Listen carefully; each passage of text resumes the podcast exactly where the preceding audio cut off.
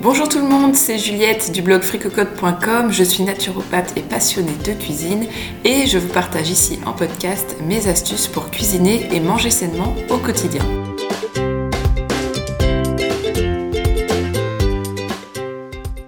Alors aujourd'hui je voudrais parler des lipides, des huiles, des produits à tartiner. Je voudrais faire le point.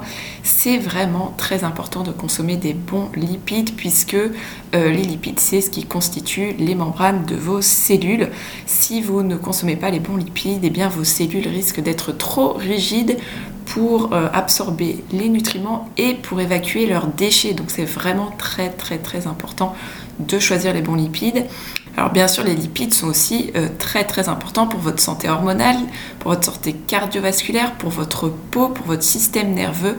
Donc c'est vraiment encore une fois primordial. Alors justement en termes de qualité d'huile, hein, on va commencer par ça.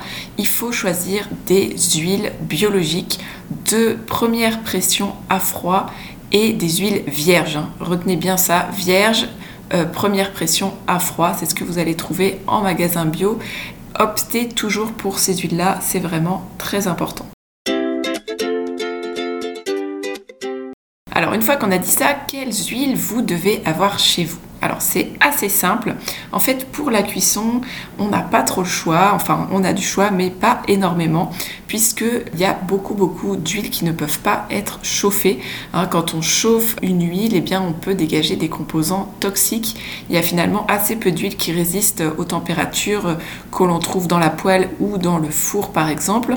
Et ces huiles qui résistent à ça, donc c'est-à-dire qui ne dégagent pas de composés toxiques quand on les chauffe, eh bien c'est principalement l'huile d'olive, l'huile de coco et l'huile de tournesol oléique. Alors attention, euh, l'huile de tournesol oléique, c'est vraiment un tournesol particulier.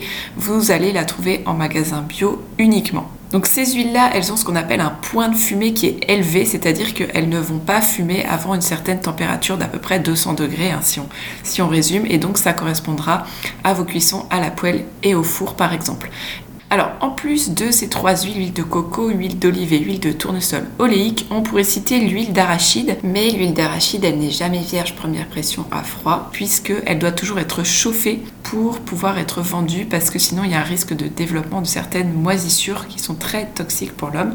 Donc, eh bien, c'est un produit qu'on peut utiliser, mais qui a vraiment pas d'intérêt au niveau de votre santé. Il y a également un autre joker, c'est le beurre clarifié, qu'on appelle aussi le ghee, donc G-H EE e ou GHI. Euh, c'est le nom en fait indien puisque c'est très utilisé euh, dans la cuisine indienne. Donc le beurre clarifié, c'est un beurre qui a été euh, très légèrement chauffé et ensuite qui a été séparé au niveau de ses protéines et des sucres. Donc les protéines et les sucres du beurre ont été enlevés par cette phase de chauffe. vous pouvez faire du beurre clarifié chez vous d'ailleurs. Il suffit de faire fondre votre plaquette de beurre très très doucement dans une casserole. Il y a une écume qui se forme sur le dessus. Vous retirez ça à la cuillère à soupe. Et au fond, il y a ce qu'on appelle le petit lait. Et ça, vous ne, le, vous versez pas dans votre pot. Donc vous récupérez comme ça ce qu'on appelle le beurre clarifié. Et donc c'est juste, juste les lipides du beurre, les lipides des produits laitiers. Il n'y a plus les sucres et les protéines du beurre. Et du coup, on peut tout à fait utiliser ce beurre pour des cuissons à la poêle ou au four. Donc voilà, si on reprend pour les cuissons, on a donc olive, coco, tournesol oléique et le beurre clarifié, le ghee, dans une moindre mesure l'huile d'arachide, mais on a vu que c'était vraiment pas intéressant pour la santé. D'ailleurs, je précise hein, quand même que l'huile de tournesol oléique n'a pas non plus d'intérêt pour votre santé, mais ça permet d'utiliser une huile au goût neutre si on ne veut pas utiliser la coco ou l'huile d'olive et si on est totalement intolérant aux produits laitiers qu'on ne peut pas utiliser le beurre clarifié. Alors ensuite, pour votre assaisonnement, alors là c'est tout à fait différent. On va choisir des huiles riches en oméga 3 parce que vous le savez, les oméga 3, je pense que vous en avez déjà entendu parler, c'est très important pour la santé et on est généralement carencé parce que notre alimentation euh, moderne nous apporte plutôt pas mal d'oméga 6. Donc les oméga 3, eh bien, vous allez les trouver dans l'huile de noix, l'huile de colza, l'huile de lin et l'huile de cameline. Donc choisissez euh, ces huiles-là pour vos assaisonnements. Ne les utilisez par contre jamais en cuisson parce que les oméga 3 sont sensibles à la chaleur et si on les chauffe, eh bien ils dégagent des composés toxiques. Alors précision importante aussi pour toutes ces huiles riches en oméga 3, il faut les conserver au réfrigérateur. Et c'est uniquement pendant 2 à 3 mois. Ensuite, l'huile va rancir. Les oméga 3, c'est très sensible. Donc, prenez des petits euh, contenants et veillez à noter la date sur votre contenant pour vérifier que vous n'utilisez pas plus longtemps que ces 2 ou 3 mois.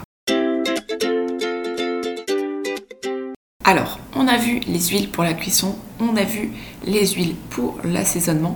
Et avant de parler des produits à tartiner, je voudrais faire le point sur l'hydrogénation et les acides gras trans. Les acides gras trans, c'est très mauvais pour la santé. Et en fait, qu'est-ce que c'est? Eh bien, ce sont des acides gras qui résultent de l'hydrogénation. Alors, l'hydrogénation d'une huile, qu'est-ce que c'est? Eh bien, c'est le fait de venir modifier chimiquement une huile qui est liquide à température ambiante pour qu'elle devienne solide. Alors pourquoi on fait ça? Eh bien c'est plus pratique pour l'industrie agroalimentaire, euh, notamment pour euh, transporter, manipuler euh, les huiles. Et aussi, ça permet de faire des margarines. Hein. Donc, on rend euh, solide des produits qui sont à la base liquides par l'hydrogénation. Alors, le problème avec ça, c'est justement que ça génère des acides gras trans qui sont très mauvais pour la santé. Hein. C'est totalement reconnu que c'est cancérigène. Les acides gras trans, ils vont justement rigidifier vos cellules. Donc, c'est mauvais pour la santé, vraiment très mauvais. Alors, comment on fait pour les éviter? Eh bien, c'est très simple on évite les produits industriels. Et en ce qui concerne les margarines, eh bien, soyez rassurés, les margarines biologiques ne contiennent pas de matières grasses hydrogénées, donc ne contiennent pas d'acides gras trans en général. Du coup, elles sont faites avec une partie d'huile de coco qui est solide à la température euh, ambiante et donc ça vient solidifier, faire cette consistance de margarine. Alors, petite parenthèse et ensuite on va parler des produits euh, lipides que l'on peut tartiner. Petite parenthèse, il y a aussi des acides gras trans dans les produits laitiers des ruminants, donc dans les produits laitiers de vaches, de brebis, de chèvres. Donc effectivement, les acides gras trans ne sont pas seulement le résultat euh, de cette hydrogénation qui est faite au niveau de l'industrie agroalimentaire, ça peut aussi être des acides gras trans dits naturels, donc qui viennent des produits laitiers des ruminants. Alors ensuite, qu'est-ce qu'on peut utiliser pour les tartines? Alors déjà, eh bien, on a le beurre. Le beurre, c'est un excellent produit. Si vous n'êtes pas intolérant aux produits laitiers, n'hésitez pas à consommer du beurre. Il faut absolument qu'il soit de qualité biologique, hein. sinon on récupère les hormones et les antibiotiques euh, des animaux.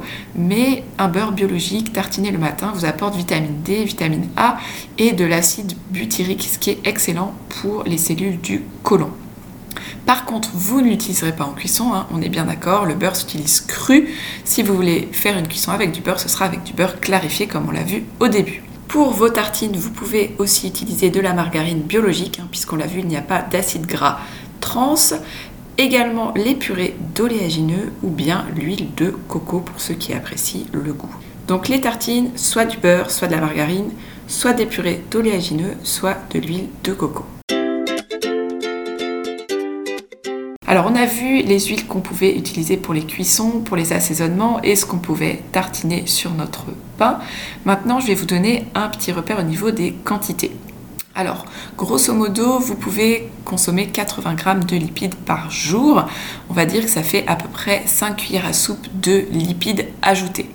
Donc, pour compter, c'est assez simple. Imaginons que vous prenez l'équivalent d'une cuillère à soupe de beurre le matin. Vous pouvez aussi prendre une à deux cuillères à soupe le midi, on va dire une et demie par exemple le midi pour votre, pour votre plat. Et pareil le soir, une et demie le soir, donc ça nous fait un total de 4 cuillères à soupe. Et en fait, on peut aller jusqu'à 5 cuillères à soupe pour faire nos 80 grammes de lipides. Mais attention, il faut aussi compter les oléagineux. Les oléagineux, c'est quand même relativement gras, hein. c'est 2 tiers de gras à peu près.